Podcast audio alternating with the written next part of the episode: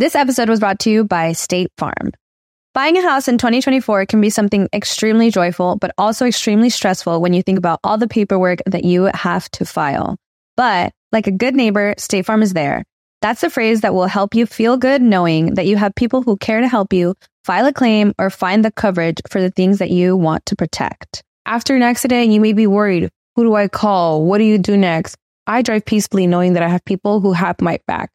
In reality, finding good insurance doesn't have to be something that is complicated to you. State Farm has options to fit your unique needs, which means you can talk to your agent to choose the coverage you need, have coverage options to protect the things you value most, file a claim right on the State Farm mobile app, or reach a real person when you need to talk to someone. Like a good neighbor, State Farm is there. With everyone fighting for attention, how can your business stand out and connect with customers?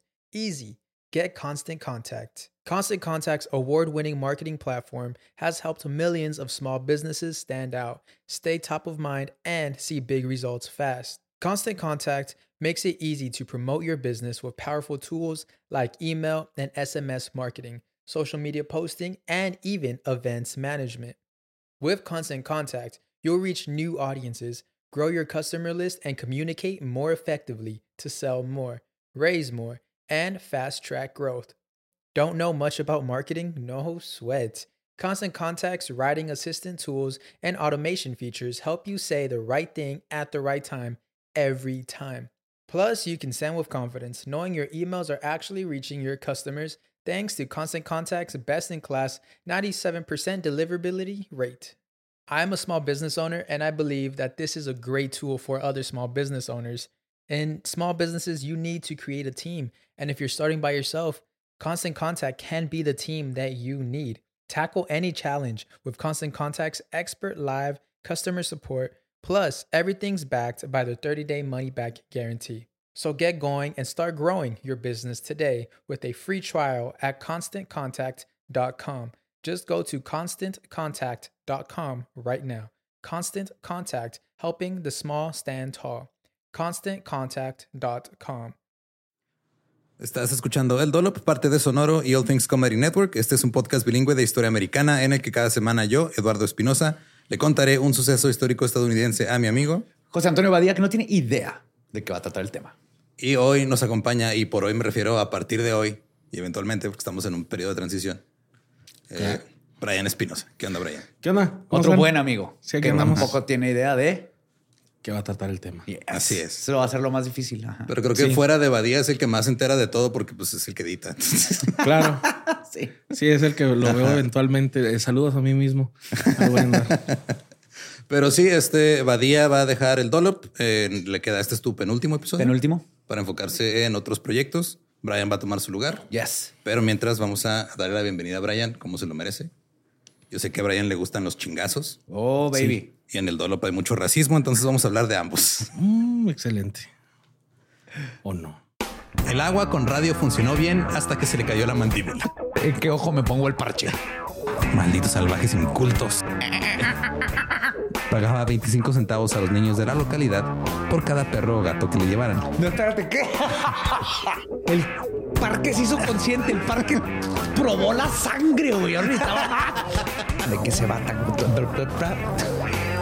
Lo bueno es que nada más te trabas cuando lees, ¿verdad? Sí, sí, sí.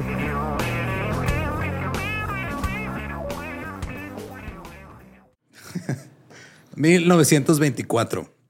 Indiana tenía la organización del Ku Klux Klan más grande de todos los estados del país, Qué orgullo. dirigida por D.C. Stephenson, del cual hablamos en el episodio 142. Stephenson veía al Klan como un partido político, tenía grandes planes, lanzaba ataques políticamente aceptables en ese tiempo contra inmigrantes extranjeros y católicos. Ahora ya nada más es legal irte con los inmigrantes, creo. Sí. Muchos en el Partido Republicano estaban de acuerdo con lo que él predicaba. Para 1924, las elecciones primarias republicanas se habían convertido en un referéndum sobre el Klan, porque el Klan era por mucho la fuerza política más activa y organizada de Indiana. De hecho, Stevenson enviaba encuestadores a todas las casas de los votantes registrados para hacerles preguntas para ver si iban a votar por el Klan o no. O sea, no les preguntaba directamente si iban a votar por ellos o no, pero Ajá. iban a preguntarte así de, ¿usted qué opina de ¿Qué opina de las sábanas La, blancas? ¿Le la- imagen esta del que tenían que apuntarle a la muñeca. ¿Cuál es la buena? Excelente, va a votar por mí. güey. Mi hermana en Navidad, perdón Daniela, pero en Navidad estaba bien chiquita, le regalaron una Cabbage Patch negrita. Porque no había otra, se acabaron. Era cuando las Cabbage Patch salieron y, Ajá, y se volaron. acabaron. Entonces mi mamá consiguió una negrita y mi hermana no la quería. Y mi mamá la hizo. Este, Ajá, disculparse entre la clases, clases de ajá, Ajá. sensibilidad racial. ella, hasta que la- ella hubiera votado por el Ku Klux Klan en Indiana. Sí. El único lugar que era motivo de preocupación para el clan era South Bend, Indiana. Era una de las pocas ciudades de Indiana que tenía mucha presencia católica. Esto no preocupaba tanto a Stevenson porque él pensaba, dije, ah, pues están los protestantes viviendo en a los católicos, entonces ellos saben lo culero que pueden ser los católicos según él y va a estar más fácil venderles el mensaje del clan. Entonces, a diferencia del resto de Indiana, el clan en South Bend era muy activo. Se la pasaban este, tratando de cumplir sus cuotas de, de reclutamiento. Y así que Stevenson, cuando se dio cuenta que estaba funcionando, eh, dijo, vamos a hacer un meeting gigante. Decían lo- los Claverns que duraban toda la semana. Por ejemplo, hicieron uno en Kokomo donde llegaron 100 mil güeyes vestidos de fantasma puntiagudo. güey. Wow. 100 mil. El plan en South Bend era desfilar por el pueblo más católico de Indiana. Pensaban que si incitaban a la violencia en esta ciudad, iban a reclutar más gente, porque la historia reciente demostraba que si había violencia, la gente iba y se registraba en el clan. güey. Ok. Porque Eso no ha cambiado, ¿ah? Ajá, sí, es cierto. miedo. Es que sí, mira, los católicos andan aquí violentando a, a- ensuciando las sábanas de esos pobres hombres. Y entonces se manifestó, perdón, la- se programó la manifestación para 11 días después de que se llevaran a cabo las elecciones. En las elecciones primarias, pues, de los, del puro Partido Republicano. El clan había derrotado a los principales republicanos. Y dijeron, ah, ok, chingón, vamos a hacer esto. Ahora, la razón por la que el clan ganó tantos puestos es porque a la gente no le importaban las votaciones de los republicanos Ajá. de las elecciones primarias. Entonces, lo que hacía el clan era que envolvía volantes en pinzas para la ropa y los aventaba hacia las casas güey, el día de las votaciones. Entonces la gente salía así de, ah, chinga, sí, mira, hoy me toca votar. ah, ¿Por quién votó? Ah, por este güey que me cayó aquí su flyer. Y por eso terminaron ganando en muchos lugares, porque pues la gente no le importaba realmente. Tampoco algo que no ha cambiado mucho. No, ahora nomás pones tus. Ah, el de la "Ay, barda. ¿Quién está en TikTok? ah, el güerito de TikTok. Vamos. Mucha gente votó por el clan, ocuparon cinco de los siete escaños del condado y hubo casi saldo blanco, nada más hubo una pelea a golpes entre un católico y un miembro del clan afuera de un colegio electoral. El Partido Republicano estaba acabado porque el clan acababa de arrasar en las elecciones. Ahora ya básicamente el Partido Republicano era el partido del clan, era el nomás Republiclan, supongo. El Republiclan. Algunos republicanos eh, se salieron del partido en protesta y el plan de los demócratas era enfocarse en que el clan era un problema. güey. Y obviamente esto no funcionó y perdieron. ¿Qué tan difícil es hacer ver mal al clan, güey? Explicar a la gente que es un problema, una bola de racistas. Mira, ¿cuántos episodios llevamos? Oh my God. No, está, está Trump otra vez. No, y que no googleen Proyecto 2025 si quieren dormir bien. Matthew Walsh era un sacerdote y era el presidente a cargo de la Universidad de Notre Dame, una universidad católica privada en Notre Dame, Indiana, que está a 4 o 5 kilómetros de South Bend, al norte. Estaba preocupado por la escuela y por los estudiantes con las noticias de la manifestación. De hecho, sintió un nudo en el estómago cuando escuchó que iban los miembros del clan. Pidió a dos de sus sacerdotes de confianza que fueran a reunirse con el policía, el jefe de policía de South Bend, Lawrence Lane. El jefe Lawrence era católico. eh, la mayoría de los policías eran católicos, pero la mayoría de los sheriffs eran protestantes. Ok. Entonces, el jefe Lawrence dijo, no, no va a haber pedo. El clan no se le dio permiso para desfilar. Tú no te preocupes. Y luego, para tranquilizarlo, le dijo al sacerdotecito, si intentan desfilar, designaré suficientes hombres para detenerlo. Además, si es necesario, haré preparativos con- para un ataque, con, un ataque con ametralladoras y gases lacrimógenos. Wow, wow, wow, wow, wow. No va a pasar nada, pero si no, aquí van a valer más. Aquí nos echamos a todos. Sí, say hello to my little friend. Obviamente, esto no eh, calmó al sacerdote. Ahora, sí existían algunas fuerzas que trabajaban contra el clan. Por ejemplo, estaba una cosa que se llamaba la American Unity League, que había sido creada en Chicago por Patrick O'Donnell. O'Donnell era un exjugador de fútbol americano corpulento que le decían Math Patrick, Patrick el Loco. Distribuía un boletín que se llamaba Tolerance o Tolerancia y tenía titulares como Anímate, miembro del clan, lo peor está por venir. Otro titular era ¿Por qué los Cluxers se suicidan? Oh, También lo que hacía era que conseguía listas de miembros del clan robadas y las publicaba en su, Para en su revista para quemarlos, para que todos supieran quiénes de sus vecinos eran miembros del clan. güey. A veces se equivocaba, entonces tenía que sacar una retracción en el siguiente número. Ups, sí, la viejita del 1427 siempre no era el clan, nomás es racista normal, pero no es parte de ninguna asociación. Vamos a tener que ir a limpiarle la, la caca que le embarramos en su casa. Disculpe, señora Bertrud. A menudo parecía que todos los protestantes del país ya se habían unido al clan. Ahora, muchos católicos consideraban que O'Donnell, el, el- el loco Patrick, era imprudente y que sus publicaciones eran contraproducentes. Una vez fue a South Bend el año anterior y pronunció un discurso y dijo, cito, Indiana será el próximo campo de batalla entre los católicos y el clan. ¿De qué lado están? ¿Lucharán a mí, eh, lucharán junto a mi lado en esta guerra santa? Nuestro trabajo será difícil porque nuestro gobierno no se verá neutral en esta batalla. El clan se ha hecho cargo del gobierno. Ustedes viven ahora en una república del clan. La nueva guerra santa era católicos contra protestantes. Ajá. Católicos eran unos en sotanas con unos en sotanas y gorritos puntiagudos. Ajá. Sí, bueno. Sí. Mucha gente pensaba que estaba loco, pero cuando llegaron las elecciones el año siguiente se dieron cuenta que tenía razón, porque el clan ganó todo. Y los estudiantes se habían ido de Notre Dame a South Bend a verlo. Dijeron, este güey está loco, vamos a reírnos de lo que dice. Y resultó que pues, el güey tenía razón y empezaron a animarlo. se pusieron de su lado.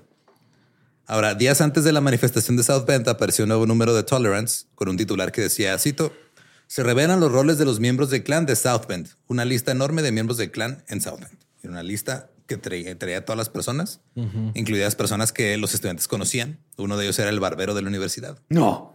Cuando salió la luz del problema, corrieron hacia su barbería, rompieron todas las ventanas y la destruyeron. Es que salen estas listas y no te imaginabas quién iba a estar ahí. Por eso el barbero Smith siempre nos hacía suásticas. Todo tiene sentido. Vaya, vaya. Era en 1924, todavía no se hacía tan popular. Ah, ok. Pero ahí- va, poco a poco. Ajá. Ahora, la respuesta oficial de la Universidad de Notre Dame al odio anticatólico era simplemente ignorarlo. Pero parecía que esta vez no iba a ser posible. Matthew Walsh había estado comunicándose con O'Donnell, estaba consciente de que Patrick tenía predicciones locas, pero que también habían sido ciertas y que los tiempos habían cambiado porque ahora de repente estaban en un mundo donde la gente ya no se avergonzaba de ser racista. Lo bueno que eso nomás pasó hace 100 años. Ajá. La gente se enorgullecía de ello. Eh, los políticos empezaron a utilizarlo como una forma de hacer que la gente votara por ellos, haciendo campaña diciendo, ah, claro, yo soy miembro como tú, mira, tengo aquí mi credencial del Ku Klux Klan. Si quemo una cruz más, me regalan este, un encendedor. Para celebrar el gran fin de semana, el South Bend Clan colocó una gran cruz cubierta con focos rojos eléctricos en la ventana del tercer piso en su oficina en South Bend. Estaba allá afuera y en la ventana para que todo el mundo viera. Los miembros del clan comenzaron a llegar a South Bend el viernes por la noche. Normalmente cuando llegaban a cualquier ciudad de Indiana eran recibidos como invitados de honor. Pero eso no pasó en South Bend. Cuando bajaron del tren, la estación estaba llena de jóvenes locales gritándoles y diciéndoles que se fueran. El sábado 17 de mayo de 1924, los estudiantes que vivían fuera del campus de Notre Dame, que vivían en South Bend, despertaron y vieron a hombres vestidos con túnicas blancas dirigiendo el tráfico en las esquinas. What? Porque había tantos miembros del clan llegando en carro hasta la ciudad que había tipos diciéndoles dónde estacionarse. Ajá. Entonces, Pásale, pásale, pásale. Dele, dele, dele, dele. entonces los estudiantes escucharon que el clan planeaba desfilar por la ciudad, tuvieran permiso o no. Y esto no les gustó. Matthew Walsh finalmente dejó de ignorar a los miembros del clan, emitió un comunicado implorando a los estudiantes de Notre Dame que permanecieran en el campus por el resto del día.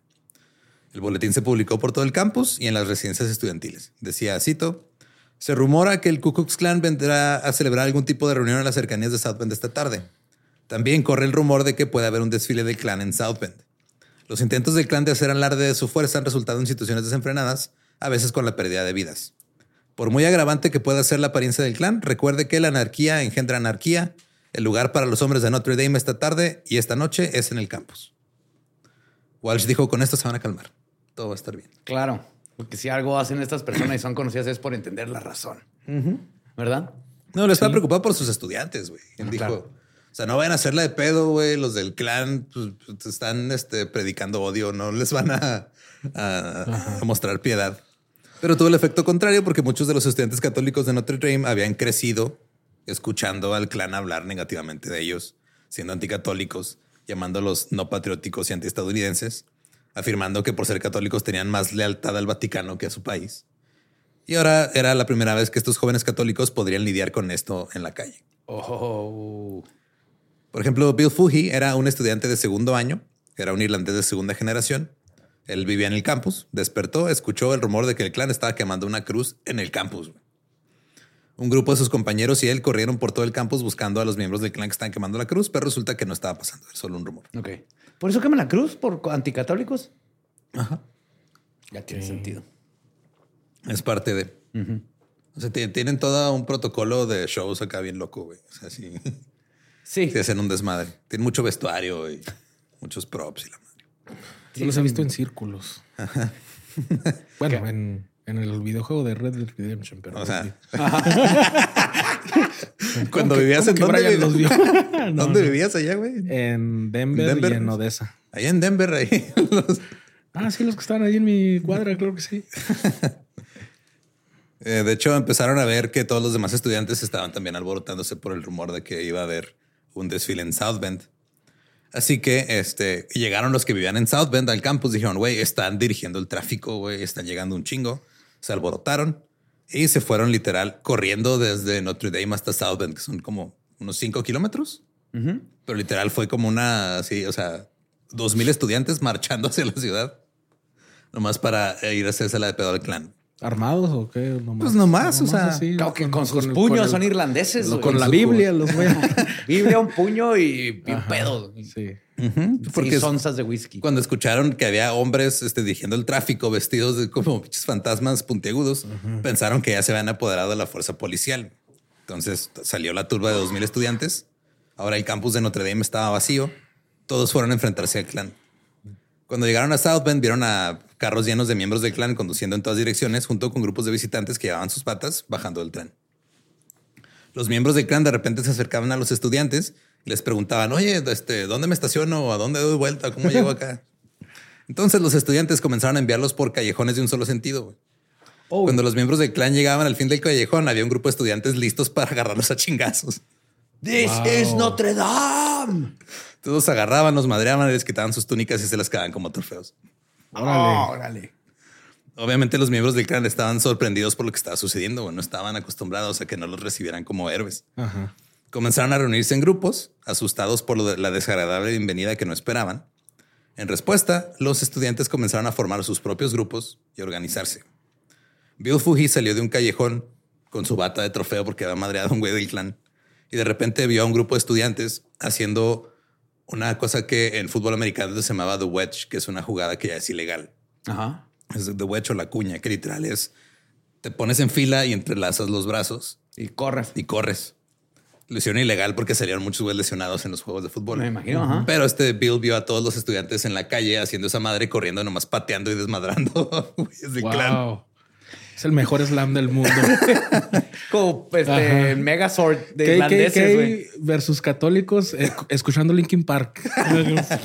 Hoy en WWE, KKK contra estudiantes irlandeses católicos. Y sí, o sea, de repente estaban, o sea, eran un chingo de estudiantes, así casi casi abarcando toda la calle de banqueta a banqueta, güey, caminando entre los de los brazos, pateando y madreando güeyes del clan. güey. que role, que role. Los miembros del clan a quien les este, habían arrancado las túnicas salían corriendo en busca de ayuda, se escondían en las gasolineras y los estudiantes estaban celebrando y felicitándose unos a otros. Pero dicen que ibas a las gasolineras y estaban así, güeyes, pues con las túnicas desgarradas o sin playera, asustados, hablando por teléfono. güey. No entiendo, Bob. ¿Por qué nos pegan? Si lo único que queremos esparcir es puridad racial. ¿Qué está pasando? Mientras tanto, el ayudante del sheriff local, que se llamaba Cooley, comenzó a entrar en pánico porque era miembro del clan Oh, y lo habían puesto a cargo porque el sheriff del condado es- tomó ese fin de semana para irse de vacaciones. Ah, qué suerte. Ah, pésimo ¿ah? día para irte de vacaciones. ¿Que vienen quién? ¿El Ku Klux- ¿Cuántos? Saben que ya me toca vacaciones Ah, Cancún. Cancún. Cody llamó al gobernador, inmediatamente le pidió que enviara a la Guardia Nacional para proteger al clan. Al clan. Claro. Pero el gobernador no quería que lo vieran favoreciendo ni a los católicos ni al clan. Así que dijo, no, no va a mandar a nadie. Ahora, aunque Cooley era miembro del clan, el resto del departamento de policía no lo era, eran en su mayoría católicos. Todos los estudiantes pensaban que el departamento de policía estaba de su lado porque el jefe Lawrence era católico.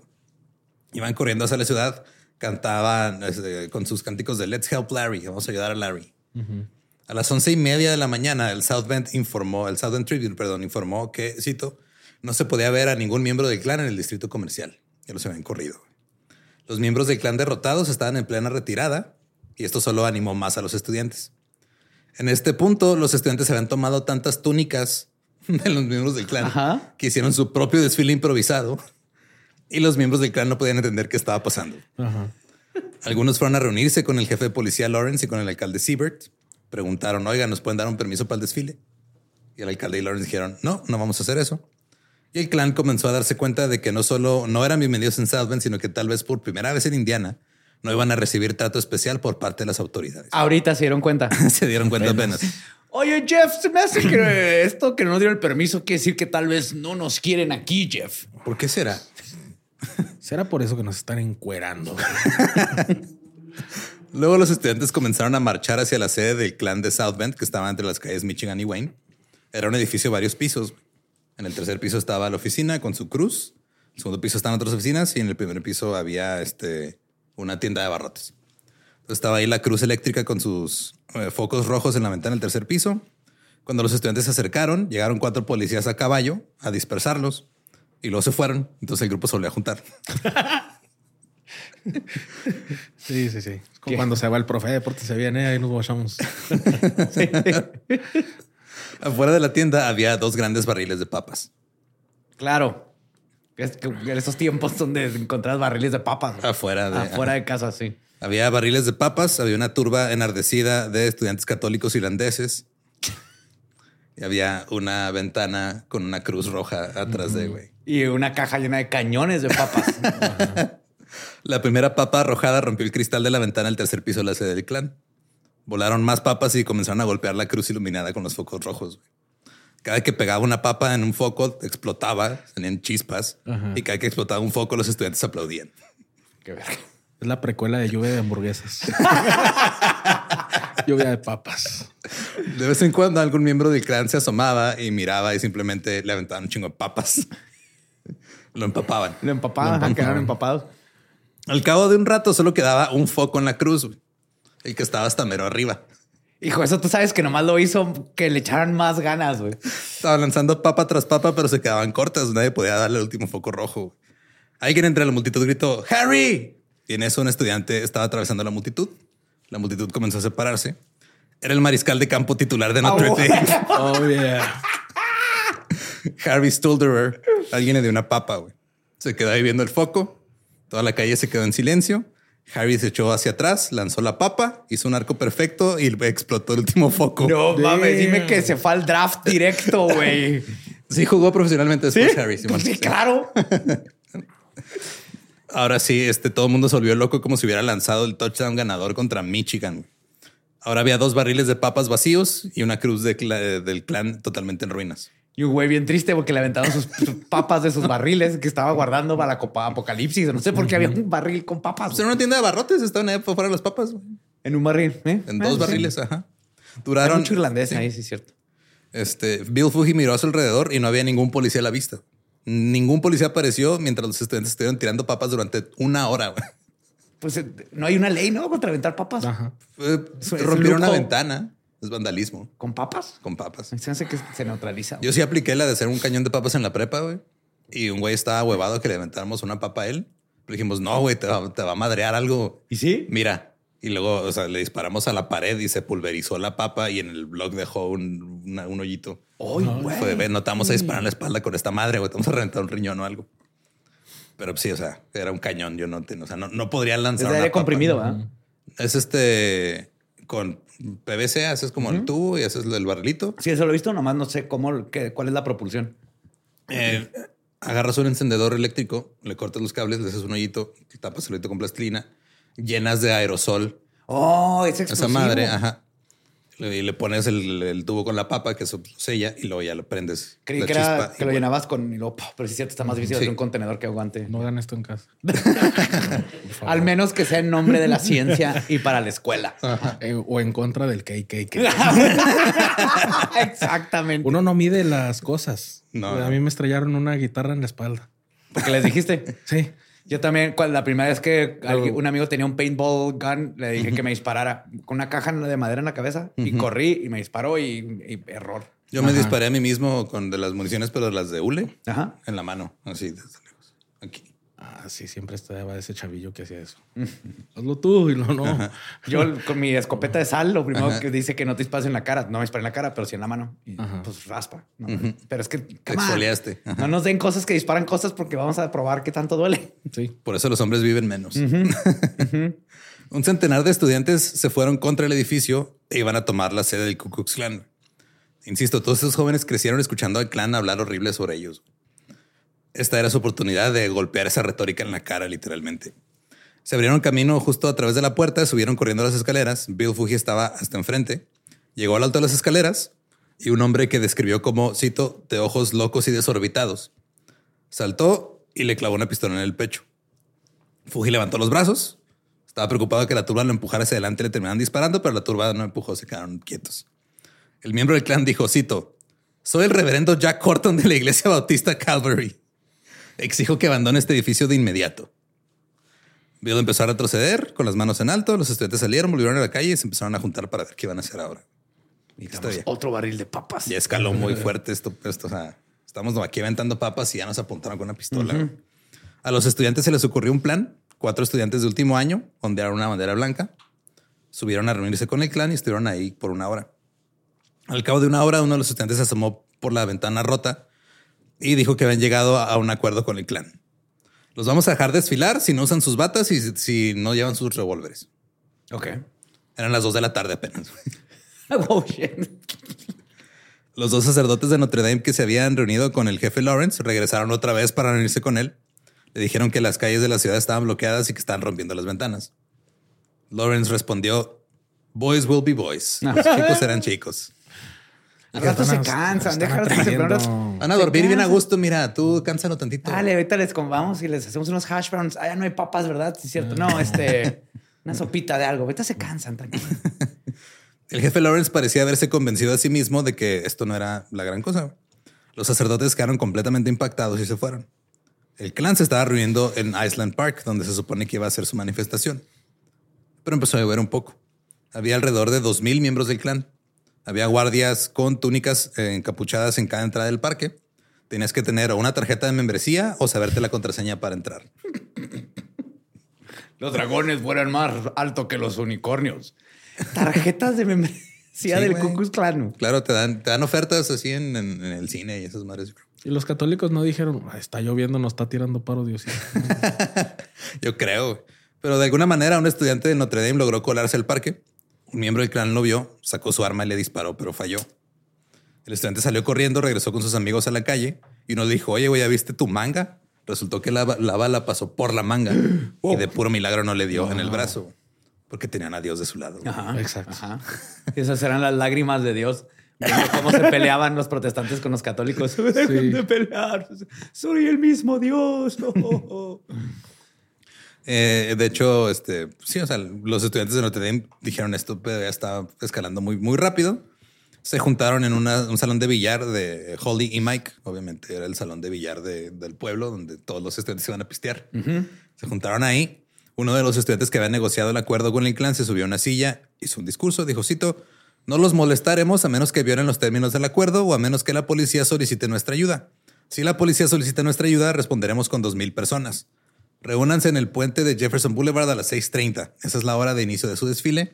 Estaremos en posición para ayudar a la policía. Se ha perdido esa bonita cosa de pararte arriba de algo y dar un speech. Sí, güey. Para, para que la gente Y se le-. Ajá. Como este Dead Poets Society y todo. Sí. Oh, Captain, my Captain. O sea, sí, necesitamos recuperar eso. Sí. Es que creo que ya las sillas de ahora ya no, ya no aguantan, güey. Oh, ya Las mesas tampoco. de madera comp- comprimida güey. esa madre. Aquí es cuando DC Stevenson llega a South Bend, muy confundido con todo lo que estaba pasando. Lo llevan a Island Park y vio que los miembros del clan están todos amontonados en medio del parque, rodeados por policías montados que estaban viendo hacia adentro, lo cual quería decir que los estaban vigilando, no los están protegiendo. Cuidando, ajá. Stephenson obviamente estaba furioso, los asomó para arriba y vio que todos los estudiantes estaban reunidos en el puente que da al parque y que parecía que definitivamente no iban a permitir que se realizara el desfile. Stephenson gritó que quería ver al jefe de policía o al alcalde, así que uno de los miembros del clan salió corriendo a buscarlos. Un periodista pasó, Stephenson lo agarró, le dijo, cito, los funcionarios de la ciudad y del condado han fracasado por completo en proteger a los miembros del clan respetuosos de la ley en South Bend. También le dijo, cito, la bandera estadounidense está siendo pisoteada en las calles. La bandera está llorando en este momento. piensa en la bandera. El periodista le preguntó a Stephenson si haría un desfile. Stephenson señaló el cielo nublado y el poco de llovizna y dijo, lo estoy cancelando debido al clima. Bien. Sin embargo, recuerden mis palabras. En alguna fecha futura tendremos un desfile en South Bend y si es necesario, llamaremos al ejército de los Estados Unidos para que nos proteja. Dale. Ajá. Regresó el güey que del clan que se fue a buscar al policía y al alcalde. Llegó con el jefe Lawrence. El jefe Lawrence se estacionó en su patrulla, se bajó, se acercó a Stephenson, le preguntó, ¿vas a hacer un desfile? Stephenson dijo, ¿qué piensas hacer con los hooligans que nos han acosado hoy? Lawrence volvió a preguntar, ¿vas a hacer un desfile? Stephenson dijo, se canceló por la lluvia. Volvió a preguntar por los estudiantes, ¿qué vas a hacer con ellos? Están cerrando las calles de la ciudad, están derribando a las ancianas, los vi volcar una carriola con un bebé. Y un güey aventó un super paz y tronó un foco. Eso estuvo chingón, pero de todas maneras, Pero ¿y la viejita? el bebé. Pero el jefe, obviamente, no era cierto, pero el jefe Lawrence simplemente dijo gracias y se fue. Muy bien. Algunos testigos dicen que mientras se iba, el jefe Lawrence iba murmurando a sí mismo, no desfile, no desfile, no desfile. ya muy, muy estresado el güey. El jefe de policía pasó junto a los estudiantes sin hacer nada. Esto enfureció a Stevenson. Estaba molesto porque el jefe no le mostró respeto y porque los estudiantes se habían golpeado a sus miembros del clan. Eran apenas las tres y media de la tarde. Oh, Empezó a llover más fuerte. Ya para las seis era un diluvio. Y el clan ya había terminado. Empezaron a subirse a sus carros, algunos a los trenes o a los autobuses y se fueron de South Bend. el Walk of Shame. El Walk of Shame. Sí, con sus Matas ropitas. mojadas. todo. ya con el piquillo de la, de la capucha así hacia abajo. güey. Necesitamos cloro. Pero los estudiantes de Notre Dame no habían terminado. Establecieron un control de carretera en el puente por el que tenían que pasar los miembros del clan en el carro y comenzaron a inspeccionar los carros en busca de miembros. Ándale. Un carro lleno de miembros del clan eh, lo agarraron y rompieron el parabrisas. Eh, eh, la defensa de otro automóvil fue pateado. Un miembro del clan se puso de hablador y lo sacaron de su automóvil y lo golpearon hasta que llegó un policía a salvarlo. Pasó un coche de músicos del clan. Carro lleno Músicos de del clan. Sí, Jubas Tank. Sí. Con tres Ks. Hubastank. Eh, los estudiantes agarraron sus instrumentos y los destruyeron. Bill Fuji dijo que el trombón se aplanó como papel bajo su pie. Otro miembro del clan que estaba custodiado por un policía estatal de Indiana se acercó, caminó entre la manada de estudiantes y les dijo que obtendrían su merecido. Pero los estudiantes no les importó, estaban celebrando y pasando un buen rato. Luego llegó un tranvía lleno de estudiantes muy animados, todos se la estaban pasando bien chingón. Ya la mayoría de los miembros del clan se habían ido, aunque llegó uno de repente y atacó a un estudiante con un bate de béisbol. Un policía estudiantil lo persiguió a él y a otro miembro del clan. Llegaron al tranvía. Uno de los dos sacó un arma, pero el policía lo desarmó y lo arrestó. El otro miembro del clan empezó a llorar. Le dijo al policía, yo no tengo armas, nada más quiero irme a mi casa, yo no quiero estar cerca de los estudiantes. No entiendo por qué no nos quieren. Fueron, eh, hubo solo ocho arrestos en todo este desmadre. Tres por agresión, dos por malas palabras. Uno fue arrestado por derribar un poste de tranvía para detener al tranvía. Pero el clan What? ya se había ido, sí. ¿De plano tiraron un poste? Sí, de las, de las madres que son como para, o sea, para Ah, darle el... ya, sí. De las, ¿Cómo se llaman esas madres? ¿De Las estacionamiento? Las plumas, ándale. Ajá, una pluma, ajá. Simón. La tiraron y hicieron que se parara el, el tranvía. Los estudiantes eh, tomaron la, la caminata de regreso a Notre Dame con sus túnicas de trofeo. Alguien se llevó una pancarta del, del clan y la subió a la hasta bandera de Notre Dame, toda rañoneada y todo. Y aunque Notre Dame era conocida por tener sacerdotes muy estrictos, ninguno de ellos hizo nada ese día. Ah, todo el mundo calladito. Ah, ¿qué pasó? ¿Qué me perdí? No importa. No, no, no, todo bien. ¿Y mis papas? Ah, eso no importa. Igual, escándalo sexual en dónde? Eh, no Eh, importa. No importa. Mire, somos buenos para vol- voltearnos para el otro lado. En la ciudad la gente no estaba tan contenta con lo que pasó. El sheriff adjunto Cully estaba avergonzado de que los estudiantes se hubieran apoderado de South Bend, por lo que designó a 30 miembros del clan como policías temporales. Órale. Al día siguiente, en la mayoría de los periódicos, los estudiantes católicos fueron retratados como una turba loca lanzapapas. Estaban atacando al clan, güey. El clan era respetable. Walsh simplemente estaba feliz de que nadie hubiera resultado gravemente herido o muerto. Llegó el lunes, los estudiantes regresaron a clases. Todavía, este, eh, o, o sea, como que estaban muy emocionados todavía por lo que había pasado. Claro, ustedes toda el, Traen el toda la adrenalina, Ajá. Pero, o sea, no, el jefe Lawrence no lo estaba pasando tan bien. Pensó que los católicos estarían contentos con el hecho que dejó que los estudiantes hicieran su desmadre, pero resulta que no estaban contentos porque pues, da- dañaron propiedades y se robaron dos barriles de papas. Robarle papas a los irlandeses, aunque seas otro irlandés, güey, es criminal. Sí, el- yo opino lo mismo, ¿eh? Yo soy adicto a las papas, güey. Sí, que no me roben mis papas. Los entiendo. Ahora, todos pensaban que el jefe Lawrence había arruinado todo al permitir que los estudiantes hicieran una turba y tomaran la ciudad. El jefe estaba avergonzado y estaba enojado con los estudiantes porque no se portaron como una turba bonita. Hicieron destrozos. A ver, era turba enardecida, turba bonita. ¿Cuáles dije que no fueran? Eh, ¿Bonita? No, enardecida, chingada madre. Estos muchachos de ahora con sus iPads. Esa noche, el ayudante del sheriff Coley llamó a Lawrence y le dijo que llevara a sus hombres a la sede del clan a las nueve de la noche. Dijo que habría más problemas por parte de los estudiantes. El jefe Lawrence llamó a algunos muchachos que estaban fuera de servicio, algunos policías. Llegó a las nueve de la noche, pero todo estaba tranquilo. Las calles estaban vacías. El clan puso otra vez su cruz con focos rojos ya reparada. Y unos minutos más tarde escucharon el sonido de un grupo que se acercaba a pie. Dicen que eran tantos este, pasos que sonaban como si fueran pezuñas de caballo en la calle. El jefe Lawrence aseguró de que sus hombres estuvieran listos y aparecieron alrededor de 500 estudiantes corriendo hacia la sede del clan. Pero ahora fue diferente porque cuando llegaron, los miembros del clan empezaron a hacer una fila en la calle y estaban preparados. No llevaban sus túnicas, simplemente se habían atado un pañuelo blanco alrededor del brazo. Ahora, esto del pañuelo blanco es una manera de identificar a quien está de tu lado en una pelea. Ok. Oh, ok. Entonces ya estaban listos A la hora para de los golpes, chingazos. como no Sí. tenían uniforme ni nada. Ajá. Ahora los dos grupos tenían aproximadamente el mismo tamaño y los estudiantes no tenían ni idea de que 30 de los miembros del clan ahora eran policías temporales. Oh.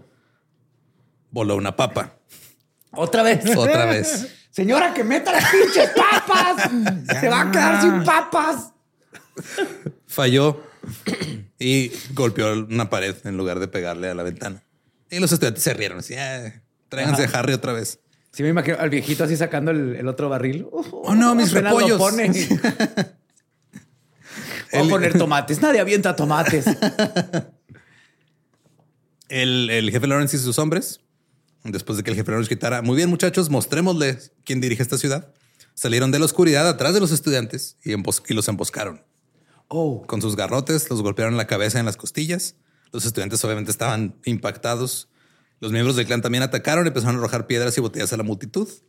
Un policía fue golpeado en la cara por una piedra y se desplomó con la mandíbula rota. Fuck. Eh, una botella salió volando dentro de la multitud y golpeó a un miembro del clan, abriéndole la cara. Todo el mundo se estaba volviendo loco. De repente el jefe Lawrence se dio cuenta de que esto no era una buena idea tampoco. No. Y empezó a abrirse camino entre la multitud con su macana. Cuando salió de detrás de la multitud, vio a dos de sus policías arrestando a un miembro del clan. Y el miembro gritan, grite- del clan gritando, no pueden arrestarme, soy un agente especial. Luego los policías le dijeron al jefe Lawrence que lo arrestaron porque le acababa de disparar a un estudiante. Oh. Se lo llevaron arrastrando. Ahora la pelea ya era un caos total. Había puñetazos, botellas, piedras y ninguno de los lados retrocedía. Ambos se defendían. Lawrence corrió de regreso a la estación, llamó a la policía local del área, o sea, todos los condados que estaban cerca, y también le marcó a Walsh en Notre Dame. Así de, "Eh, güey, este, creo que la cagué otra vez. Algunos de los estudiantes de Notre Dame comenzaron a separarse del tumulto, corrieron hacia el tribunal que estaba a tres cuadras de distancia y comenzaron a regruparse tratando de descifrar qué iban a hacer. Si iban a atacar o iban a terminar ya con esto. Muchos querían seguir luchando, entre ellos Bill Fuji. Pero luego llegaron Matthew Walsh y otro sacerdote. Matthew Walsh, aparte de estar ahí a cargo de Notre Dame, había pasado tiempo en la Primera Guerra Mundial. Oh. Y al ver lo enojados que estaban los estudiantes y lo heridos y ensangrentados que estaban algunos, supo que si volvían a la pelea, iba gente que se iba a Se morir, güey. Entonces, ahí afuera del tribunal había un monumento de guerra, güey. Se subió al cañón y pronunció un discurso. ¿Ves? ¿Ves? Claro. Ahí está, es lo que Les se estoy necesita. diciendo. Es lo que se se perdió esa bonita pinche tradición. Ajá. Walsh estaba ahí arriba haciendo su discurso, lo cual era raro porque era un güey muy callado, era muy estoico en la escuela. Y este, escucharlo dar un discurso a los estudiantes como que los inspiró. Dijeron, ok, ya no vamos a pelear. Se fueron caminando todos de regreso al campus. El día siguiente, el alcalde celebró dos reuniones, una con el clan y otra con católicos destacados de la comunidad. Y ambos estaban enojados con los estudiantes. Walsh estaba ahí, escuchó a todo el mundo culpar a los estudiantes. Él esperaba que tanto el clan como los otros señores católicos los culparan, pero no lo esperaba el jefe Lawrence. Lawrence llegó y empezó a hablar también mal de los estudiantes y actuó como si él no hubiera sido el que les hubiera dado permiso de hacer su desmadre. Y como si no hubiera ignorado a los sacerdotes diciéndoles, ah, no, si no me dio las metralletas, ustedes no se preocupen. Él vio la oportunidad de limpiar su nombre y le echó la culpa a los estudiantes. Y de vuelta en la escuela, en Notre Dame llevaron a un güey que se llamaba Newt Rockney, que ya se ha vuelto, era una leyenda del fútbol de Notre Dame, para que hablara con los estudiantes. Les dijo, hey, tranquilos, ustedes sigan el ejemplo de Walsh, lo que él diga que hagamos, eso se hace y todo va a estar bien. Los estudiantes dijeron, va, Simón, los, lo vitorearon al, al Rockney y los sacerdotes de la escuela hicieron que los estudiantes prestaran un juramento de no disturbios. No, bien. Manita en el pecho. Así es. Harán también hacer un juramento de no masturbarse y así, porque si no son católicos.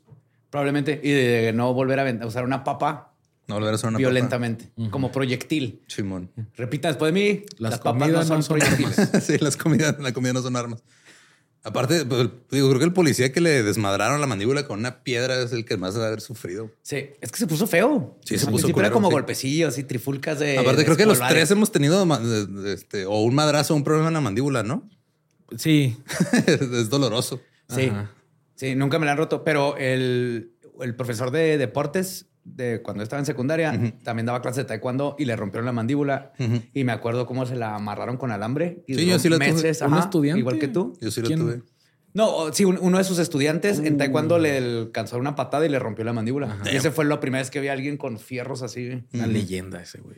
No, la mandíbula de Brian se quería autodestruir. Sí, ese sí. sí. Eso fue otra cosa. Obviamente la prensa atacó a los estudiantes de Notre Dame por estar fuera de control.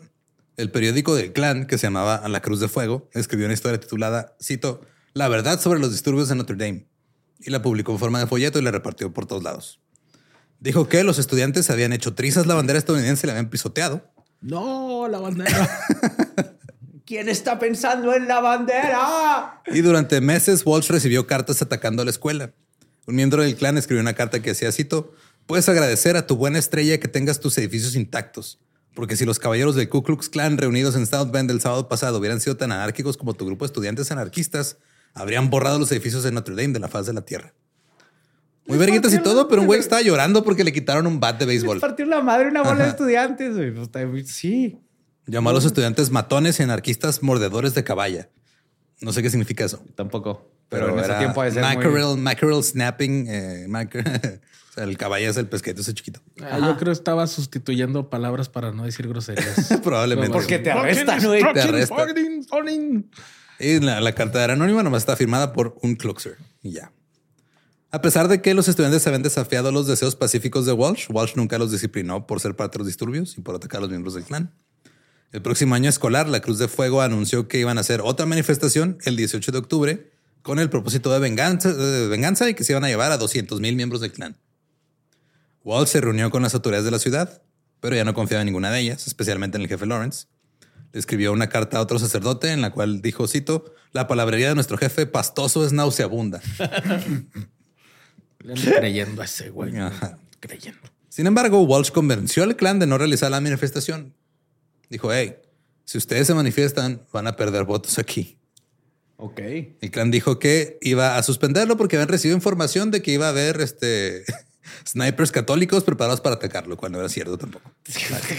Rifles que disparan hostias El y granadas católico. de agua bendita. El sniper católico se persina antes de disparar. La, la- la mira tiene una cruz. Ajá. Sí. Católica en lugar de. De hecho, este, no hubo manifestación, pero el clan arrasó en las elecciones y un miembro del clan llamado Ed Jackson fue elegido gobernador de Indiana. Luego, el año siguiente, Dizzy Stevenson fue a juicio por violación y asesinato, lo cual pueden escuchar en el episodio 142. El clan en Indiana colapsó y ese mismo año Walsh nombró oficialmente la mascota de Notre Dame como Fighting Irish. De ahí viene lo de Fighting Irish. No viene de ahí, ya era un pedo no oficial, Pero ya fue como pero ya lo oficial. hizo oficial. O sea, el, el Irish, ese peleador, Ajá. no, me va a recordar para siempre cuando le partieron la madre al A los- ajá, Simón. O sea, ya, ya tenían ese nombre de. Ya tengo ah, equipo de. ¿Son de americano o de básquet? O de los dos. Tienen varios, o sea, este Bueno, le voy a ir a esos. y- Le voy a ir a esos cuando me lleven a ver deportes y si están ellos, voy a decir ellos porque le partieron la madre al Ku Klux Klan. Entonces, el, el- o sea, ya tenían ese, era, era como su, su apodo no oficial, pero ya lo hizo la mascota oficial de la universidad después de este pedo. Ya, le falta una papa a ese mascota. En 1928, Hoover se postuló contra el demócrata católico Albert Smith para la presidencia. Obviamente hubo mucha desinformación anticatólica, incluso en revistas, perdón, en revistas que se consideraban para hombres pensantes, como el Atlantic Monthly. Como Playboy. Muy interesante. Muy interesante, claro. El Playboy, digo. Selecciones. Y se publicó ampliamente una carta falsa. O sea, literal hicieron un- un- una publicación falsa de Facebook y la, pero versión impresa. Ajá. Y la, este, le hicieron viral, copias por todos lados. Y esta carta falsa decía que el Papa le había prometido a Alfred Smith mandarle las uñas de sus pies para usarlos como reliquias sagradas. Muchos se la creyeron. Obviamente Hoover aplastó a Smith eh, en las elecciones y el clan se atribuyó el mérito. Mientras tanto, Walsh se dedicó a construir en Notre Dame. Construyó suficientes dormitorios para que ningún estudiante tuviera que vivir en South Bend jamás. Porque pues, era, tenían es que en el campus sus dormitorios y había gente que vivía en South Bend. Entonces ya para, para 1933 había 2.545 estudiantes y solo 20 vivían fuera del campus. Wow, qué buena También party. les hizo su propio comedor para que no tuvieran que irse a comer ni siquiera a ese pueblo. Para allá. Ah, esa es buena solución. El, el clan colapsó en todo el país. Para 1930 solo quedaron 45 mil miembros. La Gran Depresión no ayudó porque pues también este, les cobraban 10 dólares para meterse. No, y que ahora que van a trabajar los grandes hechiceros, güey. De hecho, la casa que habían comprado para el mago imperial fue vendida. El mago. Es que. La compró, Soy el minotauro arcano. eh, compró, la compró primero una compañía de seguros y luego en 1939 la compró la arquidiócesis de Atlanta. What? Obviamente los miembros del clan estaban encabronadísimos, pero pues nadie pudo hacer nada al respecto. Para 1942 solo había 10 mil miembros en el clan. En ese momento estaban siendo investigados porque Estados Unidos estaba luchando contra los nazis.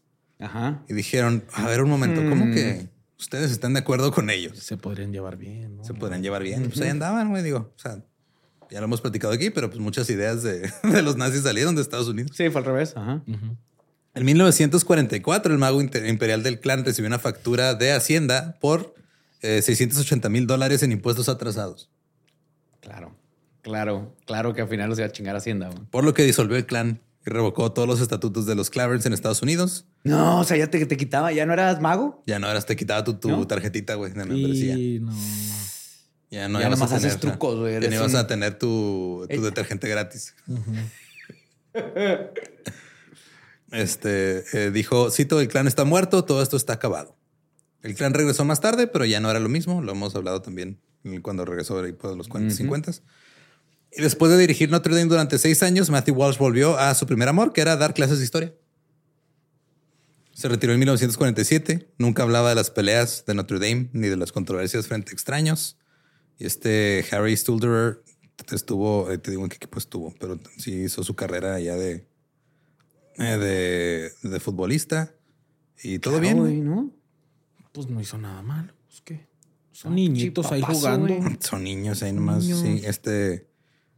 Sí, fue, eh, en del 1922 a 1924 fue donde estuvo en Notre Dame y luego se fue a, a jugar en Brooklyn con los Lions en el 26 y luego se, se volvió coach. Yo creo que todo el mundo le decía, a ver, güey, ¿cómo que no puedes eh, atinarle ese pase? Pásame una papa, güey. Ajá. El papa. Y pues esa es la historia de el Ku Klux Klan, el Notre Dame contra el Ku Klux Klan. Cuando el Notre Dame le partió la madre al el Fighting Los Ku Klux Irish. Klan. Así es. Qué bonito. Qué bonita historia. Qué bonito. Sí, creo que es una bienvenida apropiada para Brian porque hubo chingazos y racismo. Sí. Sí, sí, sí, sí. Me Y- recordó mucho a la secundaria. Estábamos los de, los de segundo contra los de primero. Llenábamos botellas de coca va- vacías con, con arena y, Y nos empezamos a aventar pinches botellas What? de arena. ¿Chiquitas o maxilitros?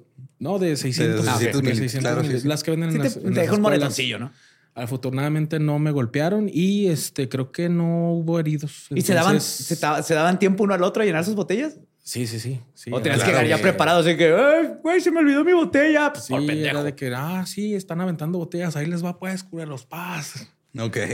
Estuvo Está increíble. padre que no, o sea, no, no cuestionas. Tú nada más llegas y ves que alguien está aventando y dices, a ver, A pues, ver, yo, quiero- yo quiero aventar Sí, también. pudo haber pasado algo horrible, pero no Pero pasó no, nada. Nadie pasó perdió nada un ojo. Sí. nada. Todo bien. Por fortuna no llegó el rarito con su botella con ácido muriático de aluminio, güey, que ese es donde ya se pone. Ah, sí, eso, Ah, eso eso me pasó a mí. Ajá. O sea, yo era rarito, pero no se lo aventé a nadie. Pues Lo hice en mi casa. Muy bien. Sí, también hice napalm con...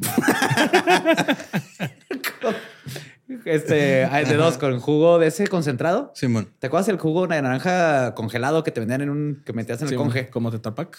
Ah, no, como los de los Pillsbury. Sí, son ajá. Sí, como Pillsbury, tubos, pero de naranja. Simón. Ese con gasolina. Sí, le echabas napalm y ya con eso tenías. Órale, órale. Y con eso se hace napalm. También con Hice dishwasher. una bomba con jugo de naranja, un, un palo y una bomba. Ajá. No, pues yo quedé como estúpido yo aventando botellitas de arena. Ajá. Ajá, pudiste haber hecho Ajá. napalm. Sí, no sabía. Nadie me enseñó. Y pues bueno, si quieres escuchar el episodio original en inglés, es el episodio 318 de The Dollop, The Fighting Irish versus The Clan. Eh, recuerden que nos pueden seguir en todos lados como arroba el Dollop. A mí me encuentran como ningún Eduardo. A mí me encuentran como Elba Diablo. Y yo estoy como Brian The Machine. Así es. Y recuerden que si no conocen su historia, están condenados a no saber aventar una papa. güey. ¿Estás listo para convertir tus mejores ideas en un negocio en línea exitoso? Te presentamos Shopify. Tal vez no lo sabías, pero nuestro podcast More Than Mamis es un negocio y lo empezamos por supuesto para desahogarnos y hablar sobre la maternidad, no para convertirnos en expertas de ventas y del e-commerce. Así que sí, necesitábamos ayuda para vender nuestro merch y poner en marcha nuestra tienda. ¿Y cómo suena con Shopify? Llega otra venta. Shopify es la plataforma de comercio que está revolucionando millones de negocios en todo el mundo. Ya seas un emprendedor desde tu casa o desde donde sea, Shopify es la única herramienta que necesitas para iniciar, administrar y hacer crecer tu negocio sin dificultades. Con Shopify puedo gestionar pedidos, envíos y pagos desde cualquier lugar, brindándote toda la información y estadísticas de tus ventas al detalle. Regístrate para un periodo de prueba con tan solo un dólar al mes en shopify.com barra sonoro, todo en minúsculas. Ve a shopify.com barra sonoro para llevar tu negocio al siguiente nivel. Shopify.com barra sonoro.